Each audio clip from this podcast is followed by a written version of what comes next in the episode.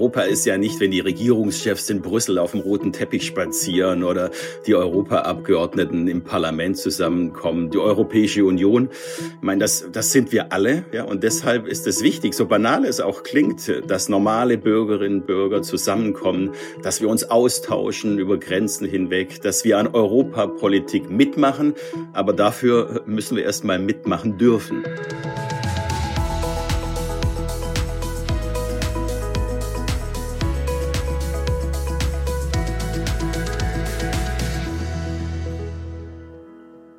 Europa steht derzeit geeinter da als je zuvor. Diesen Satz, den hört man in diesen Tagen häufig angesichts des Kriegs in der Ukraine und ja, den Maßnahmen des Westens dagegen. Europa reagiert also geschlossen. Und da schwingt eine gewisse Überraschung mit bei dieser Aussage, weil wir mit diesem Zusammenhalt wahrscheinlich niemals so gerechnet hätten, weil er uns in den letzten friedvollen Jahrzehnten abhanden gekommen ist. Aber mal ehrlich, auch jetzt sind mit dem geeinten Europa doch eher die Staaten als die Menschen in den 27 EU-Staaten gemeint, oder? Wann aber wird das Europa der Bürgerin, das Europa der Menschen endlich Realität? Und wie steht es um diese europäische Identität der Menschen? Was braucht es, um das zu fördern? Das wollen wir alles heute in unserer 17. Folge des Podcasts Zukunft gestalten der Bertelsmann Stiftung besprechen. Herzlich willkommen also an alle unsere europäisch deutschsprachigen ZuhörerInnen. Mein Name ist Jochen Arns und ich moderiere heute wieder zusammen diesen Podcast mit meiner Kollegin Malva Zucker. Hallo Malva. Hallo Jochen und herzlich willkommen auch von mir. Ja, ich finde das Thema super spannend und vielleicht um einmal vorwegzugreifen, ich würde sehr, sehr viel dafür geben, einmal Mäuschen spielen zu dürfen bei diesen europäischen Citizen Assemblies, über die wir gleich sprechen, den Bürgerbeteiligungsforen, an denen ganz zufällig ausgewählte Bürgerinnen aus ganz Europa teilnehmen können. Und diese Veranstaltungen, die organisieren nämlich unter anderem auch unsere KollegInnen, die wir heute eingeladen haben aus der Bertelsmann Stiftung, nämlich Anna Rehnkamp und Dominik Hirlemann. Schön, dass ihr dabei seid. Herzlich willkommen, ihr beiden. Ja, hallo Malva, hallo Jochen, schön, dass wir hier sein dürfen. Danke für die Einladung. Ja, hallo Malva, hallo Jochen. Äh, ich freue mich auf unser Gespräch. Ja, dann fangen wir da direkt an mit dir, Anna. Ähm, du arbeitest schon seit vielen Jahren in der Stiftung und hast dort viele Projekte mit transnationalem Austausch begleitet und auf die Beine gestellt. Du bist Senior Project Manager im Programm Demokratie und Zusammenhalt und hast Sozialwissenschaften in Köln und in Bielefeld studiert. Und Dominik, um auch dich einmal vorzustellen, du bist Senior Advisor bei der Bertelsmann Stiftung und leitest zusammen mit Anna das Projekt Demokratie und Partizipation in Europa. Und du hast Politik und Verwaltungswissenschaften studiert, unter anderem auch einige Zeit in Frankreich. Du hast uns auch erzählt, dass du dein Erasmus ja in der Provence genossen hast, äh, was ich sehr beneide. Da haben wir gleich mal einen Vorzug von Europa kennengelernt. Und zudem hast du einige Zeit in Polen gelebt und dort für deine Doktorarbeit recherchiert. Anna, du hast uns erzählt, ich habe festgestellt, was für ein großer Mehrwert das Zusammenkommen von Menschen aus anderen Ländern bietet. Was meintest du genau damit? Ja, wenn Menschen aus mehreren Ländern zusammenkommen und intensiv zusammenarbeiten, dann lernen sie sich ja gut kennen und sie tauschen sich aus über die unterschiedlichen Erfahrungen, Perspektiven, über Methoden, über ihr Wissen. Sie lernen voneinander und daraus entsteht dann was Neues. Dominik, wo hast denn du sowas erlebt, das Beste aus beiden Welten? Ja, das Beste aus beiden Welten erlebe ich natürlich immer bei uns in den Projekten. Ähm, ihr habt ja gesagt, na, Europa der Bürger, aber das Europa der Bürger, äh, das ist ein Schlagwort geblieben für viele. Ja. Europa ist ja nicht, wenn die Regierungschefs in Brüssel auf dem roten Teppich spazieren oder die Europaabgeordneten im Parlament zusammenkommen. Die Europäische Union, ich meine, das, das sind wir alle, ja, und deshalb ist es wichtig, so banal es auch klingt, dass normale Bürgerinnen und Bürger zusammenkommen, dass wir uns austauschen, über Grenzen hinweg, dass wir an Europapolitik mitmachen, aber dafür müssen wir erstmal mitmachen dürfen. Und darum kümmern wir uns in unserem Projekt. Ja, kommen wir nochmal ganz konkret dazu, zu der Bürgerinnenbeteiligung. Das klingt ja erstmal etwas sperrig, äh, Dominik und Anna, aber genau das Gegenteil damit ist eigentlich gemeint. Worum geht es euch denn, wenn ihr euch für mehr Bürgerinnenbeteiligung in Europa einsetzt?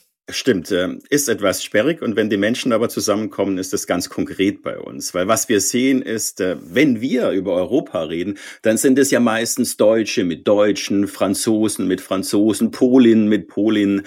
Äh, wir reden nicht mit anderen Europäern. Aber wenn wir das gemeinsame Europa gestalten wollen, dann ist es eben wichtig, dass wir voneinander lernen, dass wir uns öffnen. Und wir haben alle regionale Identitäten. So, ich bin Schwabe. Ich glaube, wir haben bestimmt Ostwestfalen unter uns. Sachsen höre ich nicht raus, aber wir haben nationale Identitäten und wir alle haben eine europäische Identität. Und das Tolle ist, äh, dass wir die weiterentwickeln können. Und neben diesem kulturellen Aspekt, der für uns wichtig ist, gibt es eben eine politische Seite. Und wir sehen seit vielen Jahren, dass die Bürgerinnen ja nicht per se politikverdrossen sind, aber dass sie früher beteiligt werden wollen, anders an Politik beteiligt werden wollen als früher. Und mit unseren Bürgerforen, mit Citizens Assemblies, ja, das ist eine neue Beteiligungsform. Und da können wir in unseren Projekten zeigen, dass Beteiligung, Partizipation eben nicht nur auf kommunaler Ebene gut funktioniert, ja, da denkt man ja immer, das klappt, ja, weil man sich gegenseitig kennt und dann geht es um das neue Hallenbad und so weiter. Nein, das funktioniert auch bei Europapolitik. Aber nur 15 Prozent der Europäerinnen sagen, dass sie wissen, wie man an EU-Politik mitwirkt. Heißt also im Umkehrschluss, 85 Prozent haben keine Ahnung. Da gibt's noch einiges zu tun. Das Gute ist, die EU hat sich auf den Weg gemacht. Äh, Europapolitiker versuchen, den elitären Politik-Touch abzuschütteln. Und vor kurzem am Europatag hat die sogenannte Konferenz zur Zukunft Europas geendet. Und da hat die EU Neuland gewagt, hat aus ganz Europa zufällig ausgewählte Menschen beteiligt, die zusammengekommen sind, ja, in Straßburg, aber auch digital und die konkrete Vorschläge erarbeitet haben, wie sie sich das Europa der Zukunft vorstellen. Für uns ist wichtig, das darf keine Eintagsfliege bleiben, solche Projekte, sondern das muss jetzt institutionalisiert werden in der EU. Das muss öfter stattfinden. Das muss zur Normalität werden. Und da, na, da gibt's schon noch ein bisschen was zu tun. Und sag mal, Dominik, um welche Themen geht es dann den Bürgerinnen und Bürgern eigentlich? Wir haben jetzt festgestellt, dass Bürgerbeteiligung nicht sperrig sein muss, aber sie muss ja auch nicht theoretisch sein. Was ist es denn? Naja, bei der Zukunftskonferenz, da war so die ganze Themenpalette mit dabei, die die EU zu bieten hat. Und als Methodiker würden wir sagen, oh mein Gott, das war alles viel zu breit. Ja, das muss ja konkret sein, wenn man die Leute beteiligt. Aber es gibt eben ganz konkrete Vorschläge. Und zum Beispiel lesen wir ganz klar heraus, dass es den Wunsch nach mehr Europa gibt und gleichzeitig aber sollen nationale Identitäten gewahrt werden. Die Bürger wissen genau, dass Europa wichtig ist, wenn es um die ökologische digitale Transformation geht. Also da braucht man die EU, das schaffen die Nationalstaaten nicht alleine. Ähm, sie wollen, dass die EU demokratischer, zugleich handlungsfähiger wird. Aber sie bringen auch Themen ein, mit denen die EU vielleicht bisher nicht so viel zu tun hatte, nämlich Gesundheitspolitik, Bildungspolitik. Ja, das sind ja eigentlich hm, nationale Themen, das sind Staaten zuständig oder bei uns die Bundesländer. Und es kommen auch Themen rein, die manchmal so ein bisschen unterbelichtet sind in der öffentlichen Debatte, wie Tierschutz, was ganz prominent vorkam und äh, die Bürger relativ hoch so in ihrer Agenda dann hatten. Ja, spannend, das kann ich gut verstehen. Ähm, ja, du hast schon gesagt, die Konferenz zur Zukunft Europas darf keine Eintagsfliege bleiben. Ihr wart da schon eurer Zeit ein bisschen voraus, Anna. Ihr habt im Rahmen eures Projekts schon mehrfach Bürgerinnen-Dialoge organisiert. Erklär uns doch einmal, wie es dazu kam und wie das dann überhaupt funktioniert. Ja, wir sprechen hier ja von einem Format, wenn wir von Bürgerdialogen, Bürgerräten, Citizens Assemblies und so weiter sprechen. Das sind immer alles Prozesse, die sehr gut strukturiert sind, die professionell moderiert werden, wo zufällig ausgewählte Bürger teilnehmen, die dann gemeinsam an einem Thema arbeiten und gemeinsam nach Lösungen suchen, wie äh, Probleme gelöst werden können. Dabei kommt jeder zu Wort, es kommen Experten dazu, die die Bürger unterstützen mit Fachwissen.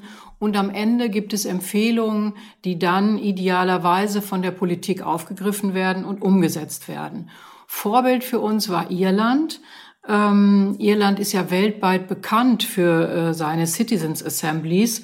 Irland hat sehr kontrovers diskutierte Themen aufgegriffen, wie Abtreibungsrecht, gleichgeschlechtliche Ehe und dann auch die Empfehlungen, die die Bürger in den Citizens Assemblies erarbeitet haben, umgesetzt. Und wir haben jetzt dieses Format genommen und weiterentwickelt und uns äh, überlegt, wie man das Format auf die europäische Ebene heben kann. Und für uns war von Anfang an klar, das muss natürlich transnational sein. Da müssen dann Bürger aus mehreren Ländern teilnehmen und grenzüberschreitend. Und das bedeutet natürlich eine transnational länderübergreifende Zufallsauswahl. Das bedeutet für uns auch, dass die Bürger in der eigenen Sprache miteinander sprechen. Und wir haben 24 europäische Sprachen. Mhm. Das bedeutet auch, dass die Diskussion in Kleingruppen in der eigenen Sprache stattfinden soll. Und wir wollten auch, dass solche Citizens Assemblies äh, online funktionieren. Das heißt also, dass die Diskussion auch am Bildschirm in Kleingruppen mit Bürgern aus verschiedenen Ländern, ähm, dass das funktioniert.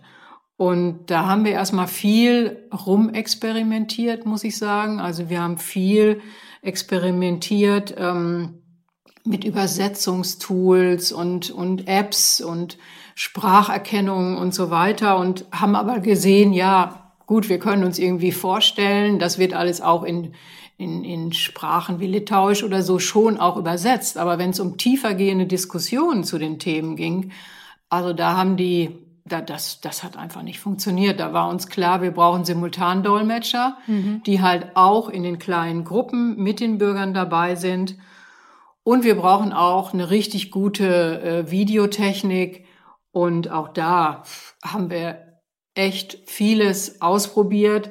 Wir haben durch Corona natürlich gesehen, dass sich die Videotechnik weiterentwickelt hat, was echt klasse ist, weil man da Interaktionen auch in kleinen Gruppen machen kann und die Bedienung ähm, doch relativ einfach ist. Immerhin hat meine Mutter sogar es kapiert, wie es funktioniert. Und da haben wir gedacht, dass das ist schon auch gut einsetzbar dann in Bürgerdialogen. Anna, du musst dazu sagen, wie alt deine Mutter ist. Ja, die ist äh, inzwischen 92. Ich weiß nicht, ob sie es heute noch kann, aber vor zwei Jahren gut und ein Enkelkind war schon auch noch dabei hat dann. Das, das, das muss ich dazu gestehen, ne? Das muss ich schon sagen. Das ist super. Auf jeden Fall haben wir dann gedacht, okay, wir starten jetzt ein komplexes äh, Pilotprojekt mit Bürgern aus fünf Ländern aus Dänemark, Deutschland, Irland, Italien, Litauen über drei Tage online mit Zoom und Simultandolmetschen und hatten dann halt ähm, neun Kleingruppen, ein Plenum, äh, drei Themengruppen, 13 Moderatoren, zehn Techniker und 26 Dolmetscher. Voller. Und wir haben vier bis fünf Testläufe gemacht und alles ist irgendwie schiefgegangen, was nur schiefgehen kann zu Anfang. Die Mikros fielen aus, dann Dolmetscher beherrschen dieses Dolmetsch-Tool nicht, das wurde verdrahtet mit Zoom. Es gab immer wieder Echo-Probleme, dass sich kein Mensch verstanden hat. Selbst bei der Generalprobe noch gab es Fehler unser spanischer Partner war ganz, ganz gelassen dabei. Wir waren schon, Dominik war irgendwie, hat schon Schweiß und Wasser äh, geschwitzt sozusagen. Ich war nah am Herzinfarkt. okay. Aber ja, als es dann der Tag kam und dann muss ich sagen, es war wirklich wie ein Wunder, aber es hat wirklich alles geklappt und ähm, ja, das Tolle ist, dass dieses Modell, was wir da entwickelt haben, dann von der Zukunftskonferenz äh, genutzt wurde und äh, skaliert auf die EU-Ebene halt mit vier, in 24 Sprachen, 27 EU-Ländern äh, Bürger dann in den äh, Citizens Panels dann beteiligen konnten. Und da sind wir natürlich ein bisschen stolz drauf, dass wir da vor, gute Vorarbeit, denke ich, geleistet haben. Also Europa ist schön, macht, wow. macht aber viel Arbeit, oder? Es macht viel Arbeit, aber Überleg mal mit der Digitalisierung, was wir da für Möglichkeiten haben, äh, bezogen auf Bürgerbeteiligung in Europa. Da tun sich ja ganz neue Welten auf, weil viel, viel mehr Bürger beteiligt werden können, weil da die geografischen Grenzen überwunden werden können, weil auch zeitlich eine viel größere Flexibilität besteht und man so, solche Dialoge viel besser in den Alltag einbinden kann. Und natürlich ist es auch wesentlich kostengünstiger. Wow. Aber das ist für uns nochmal eine große Herausforderung für die Zukunft, dass wir gerne diese Citizens Assemblies, deren, deren Herz ja diese Diskussion in kleinen Gruppen ist und die ja auf qualitätsvolle Debatten setzen, ähm, dass wir das verbinden wollen zukünftig mit, mit Masse, also Klasse mit Masse, also mit viel mehr Bürgern, die dann daran teilnehmen können. Und das ist natürlich noch eine Herausforderung angesichts der Internetprobleme, die wir ja auch alle kennen, mit den Manipulationen und so weiter. Wie kriegt man da mehr Bürger involviert in äh, äh, qualitativ hochwertige Debatten über europäische Politik? Ja, du hattest das äh, Beispiel Irland gerade angesprochen. Ähm, da war, glaube ich, auch die Situation, dass die Politik, also die Institutionen, äh, sich in einer Sackgasse befunden haben und da nicht mehr weitergekommen sind und deswegen diese Citizen Assemblies eingesetzt haben. Das heißt, also wenn man diesen Erfolg quasi übertragen könnte, wäre das eben auch vielleicht ein, ja, ein neuer Erfolg für Europa, richtig? Ja, richtig, ähm, weil gerade diese Citizens Assemblies sind ja so strukturiert in ihrer Methode, dass sie auf äh, Konsens hinwirken und dass sie gerade auch schwierige Themen oder Konfliktthemen aufgreifen. Und dadurch, dass ja so unterschiedliche Menschen äh, zusammenkommen mit ganz unterschiedlichen Perspektiven, Erfahrungen, ähm, ja, da, das spiegelt ja schon mal die Vielfalt der Meinungen in einer Gesellschaft wider. Mhm. Zusätzlich ähm, kommen Zahlen, Daten, Fakten durch die Experten, durch Informationen mit in die Diskussion. Also in diesem Fall in Irland wurden natürlich die verschiedensten Betroffenheiten auch äh, mit angehört. Und so sind dann die Bürger in der Lage, und das zeigen viele Beispiele, wenn man sich die Ergebnisse anguckt, dass tatsächlich ausbalancierte, gute Lösungen gefunden werden von den Bürgern. Super. Ja, vielleicht sollten wir noch einmal äh, unseren Zuhörerinnen überhaupt sagen, warum sich die Bertelsmann Stiftung ausgerechnet mit dem Thema Bürgerinnenbeteiligung in Europa beschäftigt und was in eurem Projektkontext euch jetzt besonders wichtig ist, Dominik. Ja, als äh, Think Tank, da schlaumeiern wir natürlich ganz oft. Wir schreiben Papiere und wir sagen der Politik oder am besten sogar der ganzen Welt, was man denn so besser machen kann. Und äh, in unserem Projekt machen wir das auch, äh, aber wir versuchen die Dinge auch konkret umzusetzen und zwar nicht alleine, sondern gemeinsam mit der Politik und gemeinsam mit politischen Institutionen. So, das heißt jetzt konkret, wir sagen Bürgerbeteiligung in der EU ist wichtig, ja, weil Bürgerbeteiligung kein Schlagwort bleiben darf, weil die Leute mitmachen sollen, mitmachen dürfen äh, und ihren Einfluss in der Politik sehen sollen. Und die Frage ist jetzt, wie gelingt das am besten? Da gibt es viele neue Formen. Citizens Assemblies, ja, Bürger, Bürgerinnenforen ist ein Beispiel. Es gibt auch viele andere Beispiele noch. Und da gehen wir jetzt dann auf die Politik zu, in dem Fall ne, auf die Europäische Kommission oder den Ausschuss der Region äh, in der EU. Und äh, auf der rhetorischen Ebene machen da natürlich alle sofort mit. Es kann ja niemand was gegen das Europa der Bürgerinnen haben. Aber es sind nicht alle Beamte oder Politiker sofort begeistert, weil am Ende muss ja etwas dabei herauskommen. Es ist ein anderes Bild von Politik. Ja, es muss was umgesetzt werden. Äh, und das ist dann schon so ein bisschen schwieriger. Und wir haben, äh, wie Anna es auch gesagt hat, viel mit dem Instrument der Zufallsauswahl äh, gearbeitet, weil wir eben darüber Menschen beteiligen können, die sich äh, vielleicht von der Politik abgewandt haben, die die Lust an Politik verloren haben, die noch nie gefragt wurden und die eben dann, wenn sie alle gemeinsam dann mitmachen, einen repräsentativen Querschnitt der Bevölkerung abbilden. So, und das ist ein wichtiges Element, weil wir ja oft sagen, wir erreichen viele gar nicht mehr. Ja. So, und durch diese Citizens Assemblies sieht dann eben die Politik, wie Bürgerinnen und Bürger denken. Das ist keine schnelle Meinungsumfrage, wo man mal kurz aus der Hüfte irgendwie schießt und so etwas eine Meinung hat, sondern das sind reflektierte Meinungen. Es werden Experten angehört, man diskutiert äh, viele Stunden gemeinsam äh, und versucht dann äh, im Konsens gemeinsam eine Position zu erarbeiten. Das ist total herausfordernd, schon in einer Sprache. Mhm. Es ist super herausfordernd in noch mehr Sprachen, aber, aber es klappt, es ist spannend und wir sind davon überzeugt, das hat eine Zukunft. Ja, absolut. Wärst du gerne mal dabei, Malva? Ja, das habe ich ja schon von Anfang an gesagt, unbedingt. Aber offensichtlich ist das relativ schwer. Bei 450 Millionen EU-Bürgerinnen ist die Wahrscheinlichkeit, jetzt mal ganz realistisch gesehen, für mich wohl eher gering, dass ich mal dabei sein darf. Aber äh, ihr findet ja mit Sicherheit einen Weg, das noch skalierbarer zu machen. Bin ich ganz sicher, dass, dass das so sein wird. Ähm, aber das ist genau das Spannende. Plaudert doch mal ein bisschen aus dem Nähkästchen. Was erlebt ihr bei diesen Veranstaltungen? Ich kann kurz berichten über diesen Dialog mit den Menschen aus den fünf europäischen Ländern, den wir ja online organisiert haben an drei Tagen. Ich hatte eine Kleingruppe, die ich moderiert habe von ungefähr zehn Personen.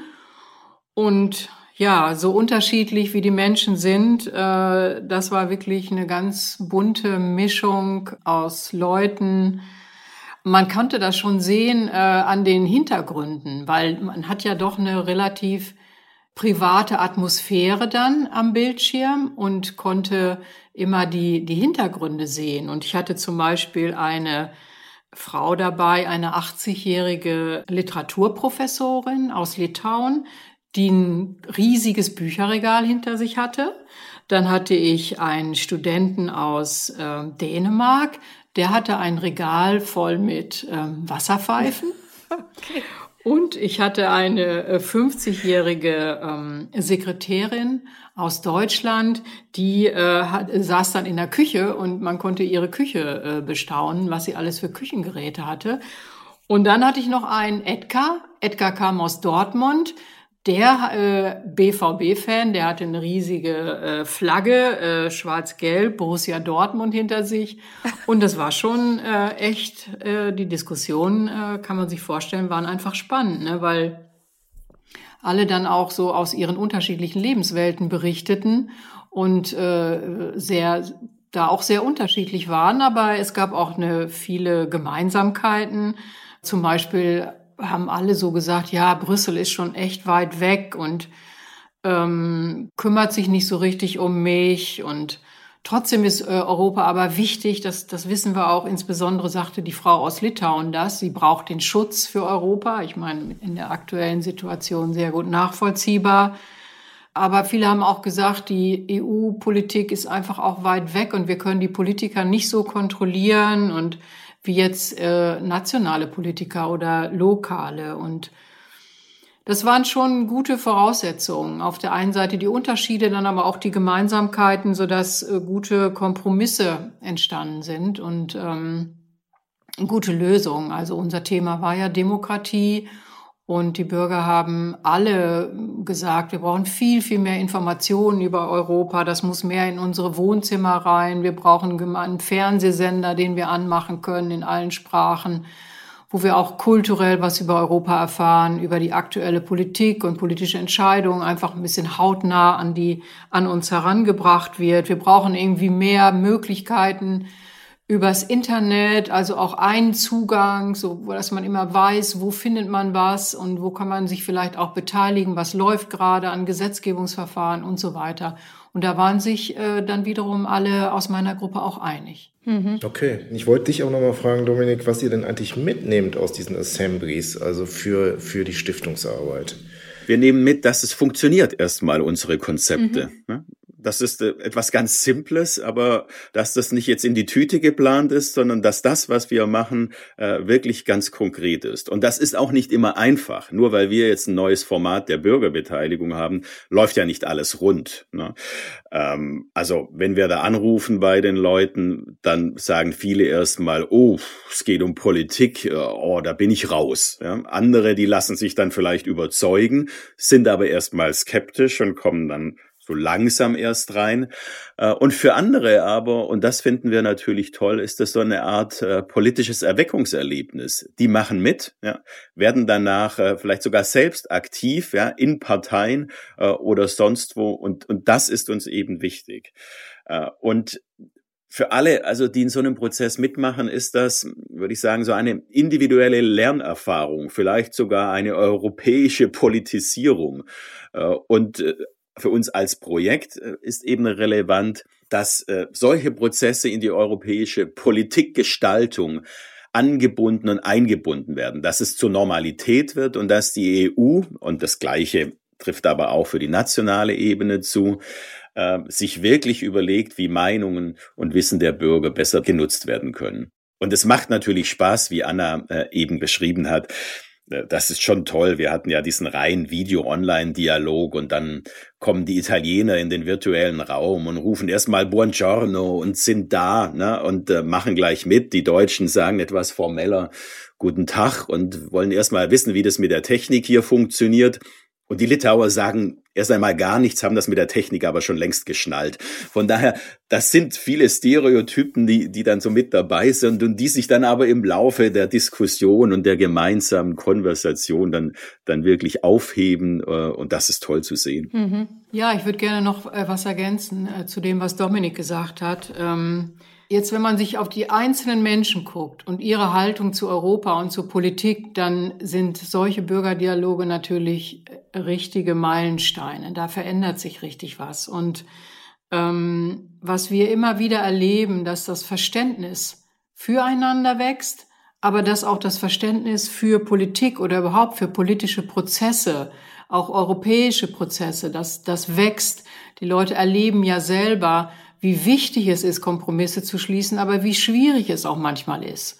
Und sie lernen eine ganze Menge über Europa und dadurch entwickeln sie einfach auch mehr Vertrauen in Politik und in Demokratie generell. Und ja, also das halte ich für extrem wichtig auch, dass diese Lernerfahrungen gemacht werden. Ich erinnere nochmal an Harry, an den kann ich mich sehr gut erinnern, der auch an diesem Fünf-Länder-Dialog teilgenommen hat. Harry, ein 68-jähriger Ire, der sagte, ja, wir sind schon so lange in der EU und so weiter. Das war irgendwie für mich selbstverständlich. Aber diesmal und heute und durch diese drei Tage habe ich das erste Mal so richtig gespürt, dass ich Europäer bin. Also richtig, ich habe es erlebt, dass ich Europäer bin. Und das hat natürlich mit diesem direkten Austausch mit den anderen äh, Menschen aus den anderen europäischen Ländern zu tun. Und dieses direkte Erleben, ähm, denke ich, ist, ist auch extrem wichtig, wenn es darum geht, eine Identität, eine europäische Identität äh, zu entwickeln.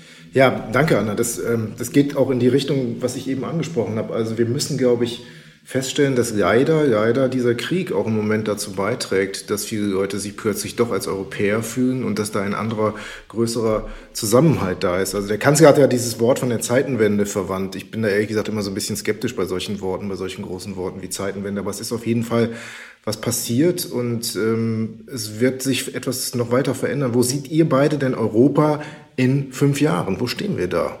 Ui, das ist erstmal eine große Frage. Ne? Ja, allerdings. Ähm, aber ich würde sagen, offenkundig ist, das habt ihr ja angesprochen, dass Europa in der Ukraine-Krise zusammengerückt ist. So, aber wichtig ist eben, dass es jetzt so bleibt und dass wir Formen finden, trotzdem unsere Meinungsunterschiede auszutragen. Und da stellt sich die Frage, haben wir die richtigen Verfahren, die richtigen Prozesse in der Europäischen Union? Müssen wir über unsere Institutionen reden? Ja? Und äh, sind wir da, sind wir da fit äh, für diese neue Zeit? Äh, ich würde mal sagen, in fünf Jahren gibt's die EU noch. So, äh, vor ein paar Jahren gab es auch einige Experten, die gesagt haben, oh, wir wissen das mal nicht so genau. Ne? Da war plötzlich vom Zerfall der EU die Rede. Und ich glaube, all das gehörte zu einer anderen Ära an. Äh, die EU äh, schiebt den digitalen ökologischen Wandel kräftig voran in fünf Jahren. Sie ist handlungsfähiger geworden. Das ist mir wichtig, weil sie auch ihre Institution ähm, vielleicht reformiert hat. Sie ist trotzdem dabei, neue Mitglieder aufzunehmen oder es zumindest konkret vorzubereiten. Und wir lernen auch, dass wir nur mit innereuropäischer Solidarität in der Welt eine Rolle spielen. So, das ist jetzt vielleicht eine optimistische Perspektive, aber ich glaube, das ist eben auch eine notwendige oder sogar überlebenswichtige Perspektive. Und weil sie das ist, würde ich sagen, ist es auch eine realistische Perspektive. Ich bin auch optimistisch. Ähm die Demokratie wird stärker werden. Jo. Wir sehen ja jetzt ganz klar, dass äh, Freiheit und Demokratie zwei Seiten einer Medaille sind. Und um Freiheit zu haben, braucht es die Demokratie. Und wie wir auch wissen, die Demokratie ist nicht selbstverständlich. Auch das erleben wir. Für Demokratie muss man sich einsetzen. Man muss aktiv für Demokratie kämpfen. Mhm. Und das heißt auch, man muss kämpfen für eine moderne Demokratie, die auch äh, die Bedürfnisse und äh, die ja der der Menschen heute berücksichtigt. Und für die Leute ist es heute eben für viele ist es nicht so, dass es reicht, alle fünf Jahre zur Wahl zu gehen, sondern viele wollen sich auch an ganz bestimmten Themen ganz konkret und direkt beteiligen.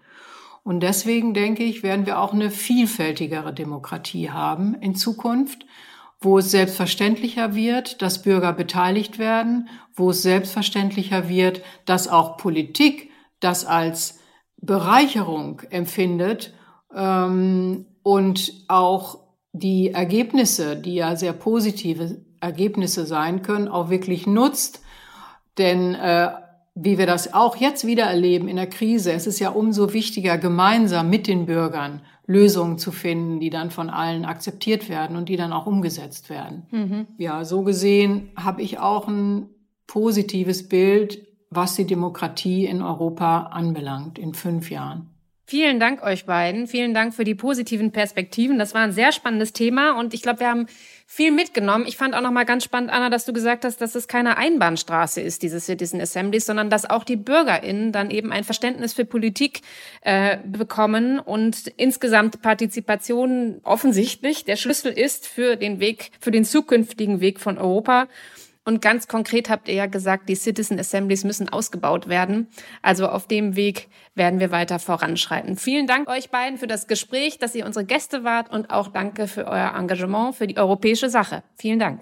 Ja, danke fürs Mitmachen dürfen. Äh, wir engagieren uns gerne. Ne? Ich glaube, das hat man gespürt und wir freuen uns auch immer auf Feedback, über Feedback zu unserer Arbeit. Ja, vielen, vielen Dank äh, an euch und wir werden mal schauen, wo wir in fünf Jahren stehen, was wir dann erreicht haben. Danke euch beiden wirklich. In der nächsten Folge unseres Podcasts Zukunftsgestalten der Bertelsmann Stiftung wollen wir dann mit Expertinnen aus der Stiftung über ein Thema sprechen, das, glaube ich, auch die Zukunft Europas ja, prägen wird, äh, bestimmen wird. Ähm, und da geht es um Flucht und um Migration in Europa, nach Europa.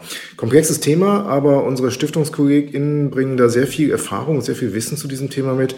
Und wir werden es von allen Seiten beleuchten, so wie wir es heute mit euch getan haben zum Thema Europa. Genau. Und herzlichen Dank natürlich auch nochmal an unsere HörerInnen. Und wie immer, ihr könnt uns überall dort hören, wo es Podcasts gibt. Schreibt uns auch immer wieder gerne unter podcast.bertelsmann-stiftung.de und alle Infos aus dieser Folge, Dominik und Anna werden uns bestimmt noch was zur Verfügung stellen, verlinken wir dann in unseren Show Notes. Bis zum nächsten Mal und tschüss. Vielen Dank. Ciao. Ciao, alles Gute.